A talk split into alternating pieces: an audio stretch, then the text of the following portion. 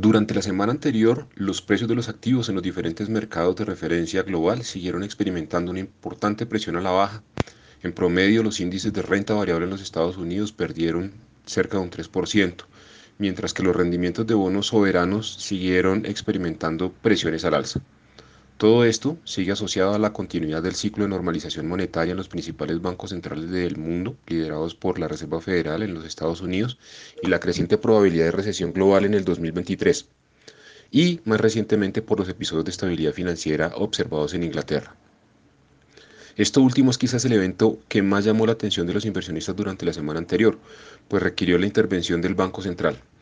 En medio de un margen de actuación muy limitado por parte del Banco de Inglaterra en un contexto en donde la Reserva Federal sigue ajustando su tasa de interés al alza y hay presiones de inflación domésticas, el nuevo gobierno de Inglaterra anunció un conjunto de medidas fiscales que ha puesto en duda la estabilidad fiscal del país. Esto ha precipitado una depreciación de la libra esterlina y a su vez ha llevado a que entidades financieras institucionales hayan experimentado problemas de riesgo de liquidez en posiciones apalancadas, lo que al, al final presionó al Banco de Inglaterra a actuar en su calidad de prestamista de última instancia. Adicionalmente, en Japón y en China se observaron intervenciones cambiarias de sus respectivos bancos centrales,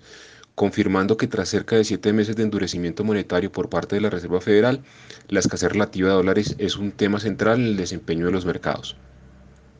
En medio de esta elevada volatilidad en los mercados globales, varios funcionarios de la FED han reiterado que el contexto de inflación que experimenta el país les exige seguir adelante con la senda de ajustes en la tasa de política. Sin embargo, destacamos que aunque la Reserva Federal ha reiterado la continuidad del exigente ciclo de normalización, en lo que hace referencia al desmonte gradual de su hoja de balance, la entidad ha sido bastante cauta. De los cerca de 214 mil millones de dólares que deberían haberse desmontado de la hoja de balance, a la fecha solo se ha completado cerca del 41%. Dado los problemas asociados al riesgo de liquidez que hemos visto durante la semana, la evolución de este dato es uno de los de, mayor importancia para los inversionistas. En la semana que se inicia, los agentes estarán atentos a la evolución de los temas geopolíticos que impactan principalmente los precios de los productos energéticos y a datos puntuales de actividad entre los que destacamos el reporte del mercado laboral en Estados Unidos para el mes de septiembre que conoceremos el próximo viernes.